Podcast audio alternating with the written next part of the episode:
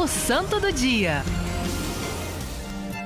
Três irmãs com um, único objetivo: viver e fazer a vontade de Deus, que é boa, perfeita e agradável. A palavra nos garante esta verdade, né? A vontade de Deus, que é boa, perfeita e agradável. O nome dessas três, Teresa, a Teresa, a Mafalda e a Sancha, filhas de Dom Sancho e da rainha Dulce, né? É, são ali oriundos de Portugal, né? É, e elas renunciaram para viver uma vida religiosa. Souberam viver as virtudes cristãs. E, ao final de tudo, gente, uma pessoa que se torna virtuosa, que galga e tem ali né, uma vida virtuosa, ela se torna testemunho. É fato isso. Uma vida virtuosa é digna de ser olhada e seguida. primeira delas, Teresa. Né, ela foi a primeira das filhas. Desde cedo ela foi muito bem educada. Eles, elas eram da realeza, gente. Chamada. E logo cedo ela sentia o chamado da vida religiosa. Só que nós sabemos que nessa época, no século XII, é, é, havia ali os casamentos que eram arranjados, né? Ela acabou sendo dada em casamento com o rei Afonso e tornou-se então se rainha de Lyon. Por diversos motivos, o casamento dela foi nulo. A história não nos traz clareza sobre isso. Então ela fez o que? Ela voltou para casa e entrou para a vida religiosa. O marido não gostou dessa ideia, né, gente? O Afonso. O que, que ele fez? Ele armou uma guerra contra Teresa e contra Portugal. E o que que Teresa fez, gente? Ela se consumiu em oração, em intercessão. Um exemplo de despojamento, de busca da vontade de Deus.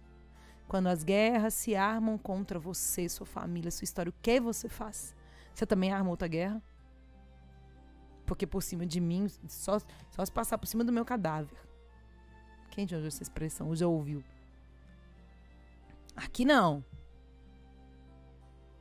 Mas é o seu cadáver de pé ou o seu cadáver de joelhos? Qual a nossa postura quando as guerras se insurgem contra nós? Mafalda, virgem, a outra irmã delas, ela teve ali, né, também uma história parecida. Ela foi dada em casamento a Henrique I de Costela, de Castela, perdão. Depois ele veio a falecer, né? Eles nem chegaram a consumar o casamento. Ela então retornou para casa e o que fez? Ela foi então viver também a vida religiosa. Olha o que Deus fez, gente. Foi pro, re, pro recolhimento, pro claustro. Quando é vontade de Deus, o mundo, o mundo gira, gente. Quando Deus quer, não tem nada que impeça de acontecer. Tem uma canção da Luciana Antunes que diz isso. Que o Wesley estava ali caçando no HD dele e eu refresquei a memória. Quando Deus quer é assim todas as portas fechadas vão se abrir. Eu digo isso por experiências que eu mesma vivi, né? Nós ainda estamos neste mês de junho partilhando sobre namoro. Quanto eu esperei, quanto eu vivi a espera em Deus para também é, poder concretizar o meu estado de vida e hoje caminho para isso. Conheci o Cris, ele morava lá na África. O mundo se moveu, ele veio parar aqui em Brasília. Quando Deus quer, todas as portas fechadas vão se abrir. Do jeito de Deus, viu, gente? Não é a gente que vai lá peitar a porta, fazer ela abrir de qualquer jeito, não. E é na paz. Todo mundo acha até bonito, né? E aplaudem. Olha que bonito. E eu precisei viver em silêncio, em oração, tudo isso.